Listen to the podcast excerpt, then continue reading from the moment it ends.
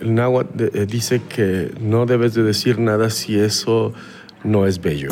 Hoy presentamos a Galo Balcázar. No importa lo fuerte que lo digas, no importa, tiene que ser bello. El siglo XXI es hoy. Soy Félix, arroba locutorco. He pasado varios días, un par de semanas ya sin publicar episodios podcast. Perdón por eso, aquí estamos de nuevo. El siglo XXI es hoy.com y recomienzo con un par de conversaciones que grabé en el Festival Iberoamericano de la Voz, Viva Voz, que se celebró recientemente en Bogotá, Colombia, donde tuve el honor de ser jurado de la categoría podcast y dar una charla sobre podcast y un taller sobre podcast. Y además de eso, conocer a un montón de gente profesional de la voz, estudiantes también, que vinieron a Bogotá de todos los países iberoamericanos, de las Américas y de España. Una de esas personas sorprendentes que encontré fue Galo Balcázar. El náhuatl eh, dice que no debes de decir nada si eso no es bello.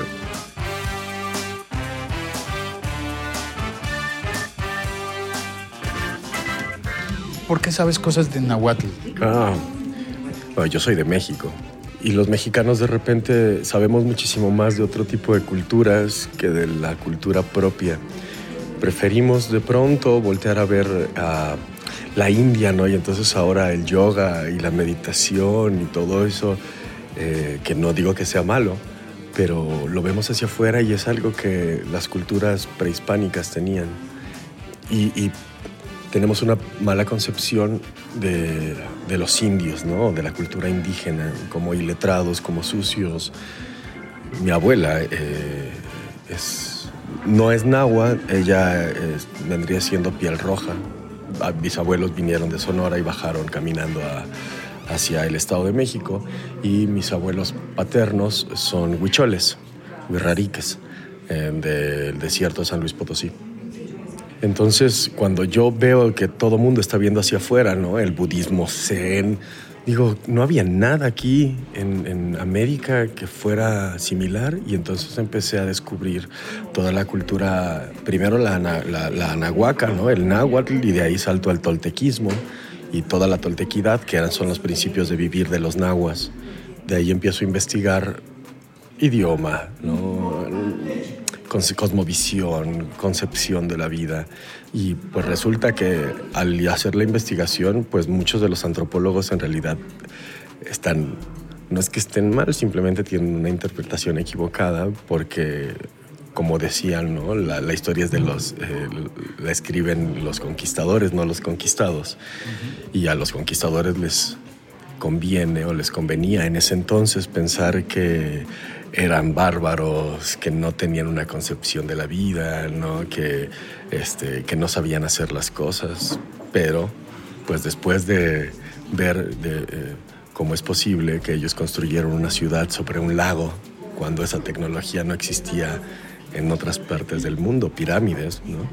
Dices, tenían muchísimo más. Y entonces este afán de conocer eh, la ideología primero de mis abuelos y de todos los demás me hace conocer la cultura náhuatl, la cultura eh, la cultura zapoteca, la cultura olmeca, eh, toltecas y cosas por Pero sabes que es curioso que, te ves una persona muy joven como para estar hablando de cosas de los abuelos.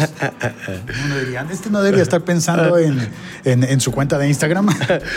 Eh, la, juventud se la debo a mi abuela. Eh, no sé, supongo que la piel, eh, eso, yo soy muy orgulloso de tener ascendencia indígena, ¿no? Y tengo 40 años. Entonces, ah. sí, no, cumplo 41 este, este año. Entonces. Así a vistas uno diría, este tiene unos 19 y ya puede votar. Entonces, no, pues eso, y al final en estos 40 años, los últimos 10 aproximadamente, me he dedicado más a fondo, porque desde niño tenía muchas inquietudes, a rescatar desde el idioma, la ideología, la fonética nahua y la ideología que viene, porque ellos, algo que me gusta mucho y que tiene que ver con la locución y que tiene que ver con lo que hacemos en este congreso, bueno, en este lugar. Claro, estamos reunidos en el Congreso Iberoamericano de la Voz y viniste sí, cuéntame, ¿cuál es tu, el propósito de que estés aquí para compartirnos lo que sabes de náhuatl y de, la vida? Es, es, muy gracioso porque ellos decían, el náhuatl eh, dice que no debes de decir nada si eso no es bello.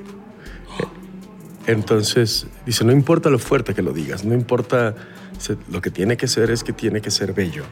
Y como ellos, ellos en, su, en su lenguaje tienen varios niveles, ¿no? Tienen casi siempre un nivel interno, un nivel espiritual, tienen un nivel físico, tienen un nivel eh, astronómico, tienen un nivel corporal, ¿no? O sea, entonces, por ejemplo, estamos hablando del huehue, que huehue al mismo tiempo es fuego y es viejo, empezamos a, a, conversar sobre eso, nos encontramos aquí en un pasillo y empezamos a hablar sobre eso. Yo te pregunté, ¿qué, qué tienes en el, en el, collar?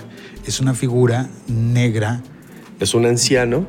El anciano está en, flor de loto. En posición, en posición de flor de loto, sentado con los pies cruzados.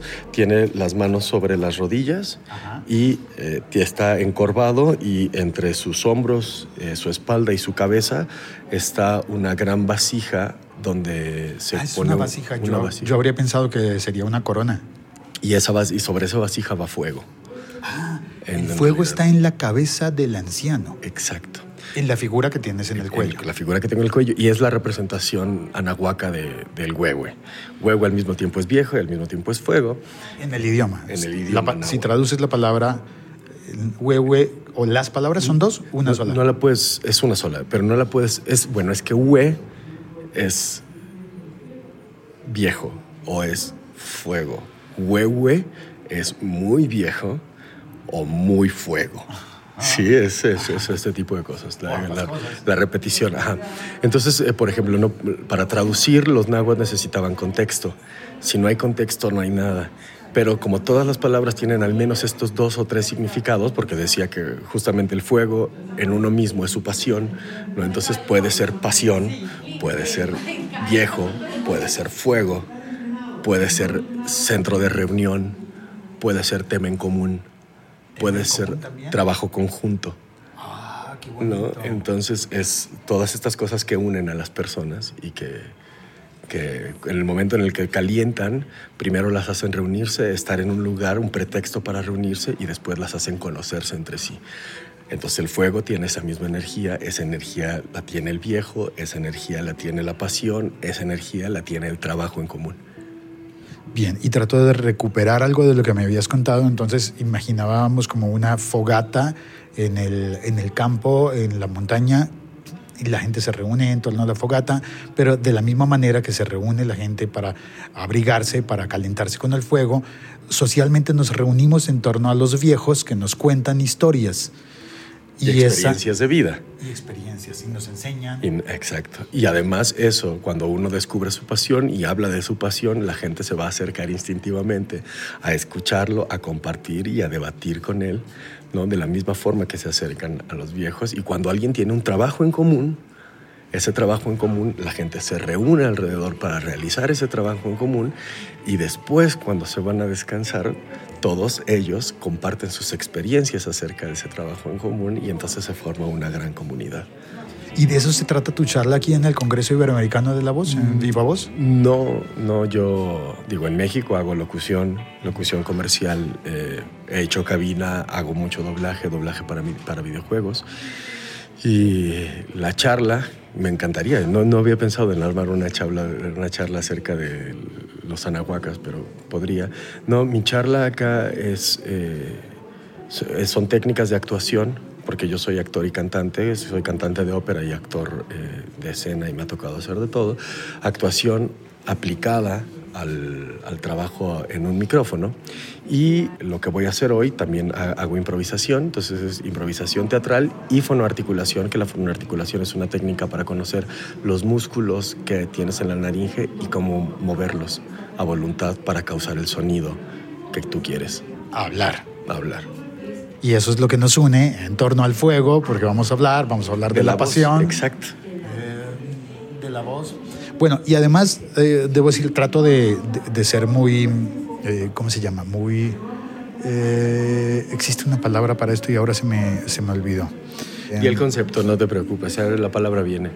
Sí, eso pasa con, con mucha frecuencia. Intento, como, es, como lo que hago es podcast y está eh, fundamentado en audio, entonces intento contar y describir lo que vivo, lo que veo, lo que experimento. Y cuando te vi llegar eh, sentí como, mira, ahí llegó uno que es distinto. No es como los demás. Tiene que ver con romper paradigmas. Creo que, ¿Cómo rompes tú los paradigmas? Eh, bueno, para empezar, obviamente no me, no- no me están viendo y no me van a ver las personas que están ahí. Eh, yo desde los 13 años decidí dejarme el cabello largo. Yo me lo dejaría hasta el piso, pero no me crece más de los hombros. ahí se detiene y después de eso se empieza a caer, entonces me lo tengo que recortar y oscila entre las orejas y la cabeza. Eh, ahora traigo un pantalón que parece falda, por ejemplo. Utilizo una capa larga que no es, es porque me gusta, no es porque yo quiera romper los paradigmas, pero simplemente aprendí que yo fui un adulto de niño. De niño no salía sin mi traje, sin mi corbata y si no hablaba propiamente las cosas. Y tuve una experiencia en mi adolescencia que me dijo, es tiempo de dejar eh, la seriedad y la formalidad con la que te has criado y empieza a divertirte. Y en el camino de la locución entendí que tenía que volver a ser niño. Y los niños lo que hacen es no importar. Ellos si, si les gusta algo, lo piden, lo compran, se lo ponen y no, no dicen, ay, es que me va a ver feo allá. No, lo hacen. Entonces, en este romper paradigmas, a mí pues empecé a hacer y, y usar lo que, lo que me hacía sentir cómodo sin importar qué piensan los demás y empecé justamente este camino de recuperación de mis raíces y a, a reivindicar el, el sentido que tiene la filosofía anahuaca, ¿no? que también es romper otro tipo de paradigmas y hacer cosas, ellos decían que la mejor forma de trascender es hacer posible lo imposible. Por eso crearon México Tenochtitlan, la única ciudad que fue construida no en una isla, sino encima del agua. ¿no? Encima del agua. Bueno, Venecia llegó mucho después. Así históricamente Venecia Sí. está después de... Y, y Venecia empezó por inundación, ¿no? Y ya después los canales los tuvieron que ir ajustando. No era, no fue planeada para, para estar en, o sea, sí estaba en la orilla del Es, pero se los comió el mar. Los tenochcas, es que tendría que hacer, eh, como todo significa muchas cosas, es muy extensa la explicación. Eh, Voy a hacerlo lo más rápido que puedo. La, bandera de México es un águila y en la boca tiene una serpiente y está parada sobre un nopal, que es un cacto. La serpiente es lo terreno, es el instinto, es reactiva, eh, solamente come lo que se le presenta enfrente, es eh, violenta, es muy reactiva. Es, eh, para ellos no había filos, no diferenciaban, o sí, sí podían diferenciar, pero no les importaba. Es un reptil, pero es, para ellos es un animal. Entonces el animal más pegado a la tierra es la serpiente. Entonces Coat es al mismo tiempo tierra y es al mismo tiempo madre y es al mismo tiempo serpiente. Por el otro lado, Cuautli es águila y el águila es todo lo contrario a Coatl. ¿no? El águila es el animal que vuela más lejos o vuela más alto. Eh, dicen que llega a los primeros niveles de la estratosfera. Puede pasar días sin comer, es totalmente meticuloso, estudia los objetivos y hasta que lo ve realizable se lanza hacia él, este, casi con un noventa y tantos por ciento de certeza de cazar su presa. Entonces, eh, lo que decían los anahuacas es cómo haces que tu instinto, este animal que somos, porque ellos decían, antes que nada somos un animal más sobre la tierra, por eso tenemos que conservar el equilibrio en la tierra, porque no somos especiales, somos un animal más. ¿Cómo controlamos este animal que llevamos dentro hacia un punto, o cómo lo llevamos a un punto sublime en donde esté más cerca del sol, más cerca de, de lo etéreo? Y fuego, y como fuego hablábamos como antes. tal, ajá, del fuego primigenio, que es el sol en el cual en- giran, no giran la gente como en la focata, sino giran los planetas, que es donde vivimos. Este, Entonces, cómo llegamos a ese se- lugar sutil en donde establecemos metas, no somos reactivos, somos más controlados, tenemos objetivos precisos y solamente vamos hacia ellos cuando tenemos posibilidades de conquistarlos. Y entonces es por medio de el nopal, es el alimento principal o era el alimento principal de los mexicas porque tiene el cacto tiene muchas proteínas. Acá casi no había eh, mamíferos mayores, ¿no? O sea, estaban los venados que eran difíciles de cazar y casi por eso eran considerados eh, sagrados hasta algún punto. Y los tapires, pero eso está hasta el sur, ¿no? Entonces teníamos muy pocos. Acá por eso comemos grillos eh, y, muchos insectos, porque de algún lado teníamos que sacar la proteína. El nopal es un alimento muy completo, pero al ser un cacto necesita de trabajo. Entonces, el alimento también es trabajo. Entonces el nopal es nuestro alimento, el nopal es nuestro trabajo. Porque para comerte un, cacto lo tienes que primero acercarte, quitarle las, eh, cortarlo con cuidado para no matar a la planta, sino nada más matar al fruto quitarle las espinas, cocinarlo y luego podértelo comer para eso. Entonces es un trabajo. Entonces, ¿cómo vamos a lograr que la serpiente, controlar a esta serpiente reactiva, instintiva, protectora, que también la serpiente simboliza el tiempo porque es el, solamente va hacia adelante, simboliza la vida porque solamente va hacia adelante. Y, hacia adelante, nunca había caído en cuenta de eso. Y la serpiente deja su piel, entonces se renueva. Entonces todo el tiempo está en un proceso de crecimiento y renovación. Igual cada, creo que son cada 70 años o cada 40 años las águilas van, se, eh, están en un lugar y se quitan todas las plumas y por último se, se, quitan las garras y por último se destrozan el pico para renovarse y así logran tener otro ciclo de un 50% más de vida, o sea, pueden llegar a vivir 110, 120 años. ¿Eso hacen las águilas? Eso lo hacen las águilas, que son... ¿Viven tanto? Son, son dos animales que, que eso se acaba de descubrir tampoco hace mucho, que se renuevan y que están ahí. Bueno, entonces, ¿cómo logras esto? Pues imitando al águila. ¿Por cómo? Por medio del trabajo. El famoso Quetzalcoatl es esta unión entre el animal instintivo y el animal eh, visionario, tranquilo, centrado, que lleva para allá. Y es un estado, no es un dios es un estado, es como el Buda o como el Cristo, que son estados de conciencia y estados corpóreos, físicos, a los que uno puede llegar por medio del trabajo, de la meditación, de todo lo demás. El nopal da un fruto, el fruto se llama nochtli. El nochtli es la tuna, es esta fruta dulce que les crece a algunos... Eh, a, algunos cactos y te lo comes y es muy sabroso. Y entonces el fruto de nuestro trabajo es Nochtli. Te, Nochtli, Ti, Tlan, es el fruto de nuestro trabajo. Te, este, el lugar que es fruto en Titlán es lugar. Nochtli es fruto del trabajo y Te es nuestro. Entonces el fruto de nuestro trabajo es eso. México Tenochtitlan está construido sobre un lago porque vamos a hacer posible lo imposible, sutil lo que se creía imposible, como por medio del fruto de nuestro trabajo, que es construir una ciudad encima de un lago. Y todo empieza a tener sentido, igual que con la, que con la analogía del, del fuego. Y, ah, Dolly, ya, ya nos tenemos que ir. Ya es el momento de la, de la conferencia.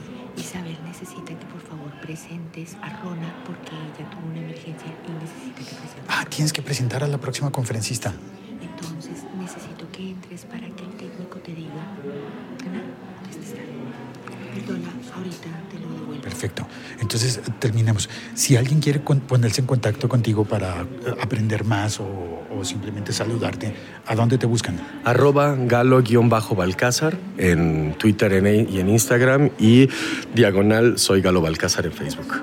Y cualquier cosa estoy abierto a todo. lo, que, lo que quieran, puedes platicar, conocer, compartir. Porque mi pasión es esa. Vamos adentro. Gracias por oír y por compartir este podcast. Soy Félix, arroba locutorco. Espero tus comentarios, ya sabes, por cualquiera de las redes sociales. Puedes escribirle también a Galo. Y por supuesto, si te gustó el episodio, compártelo. Gracias, chao, cuelgo.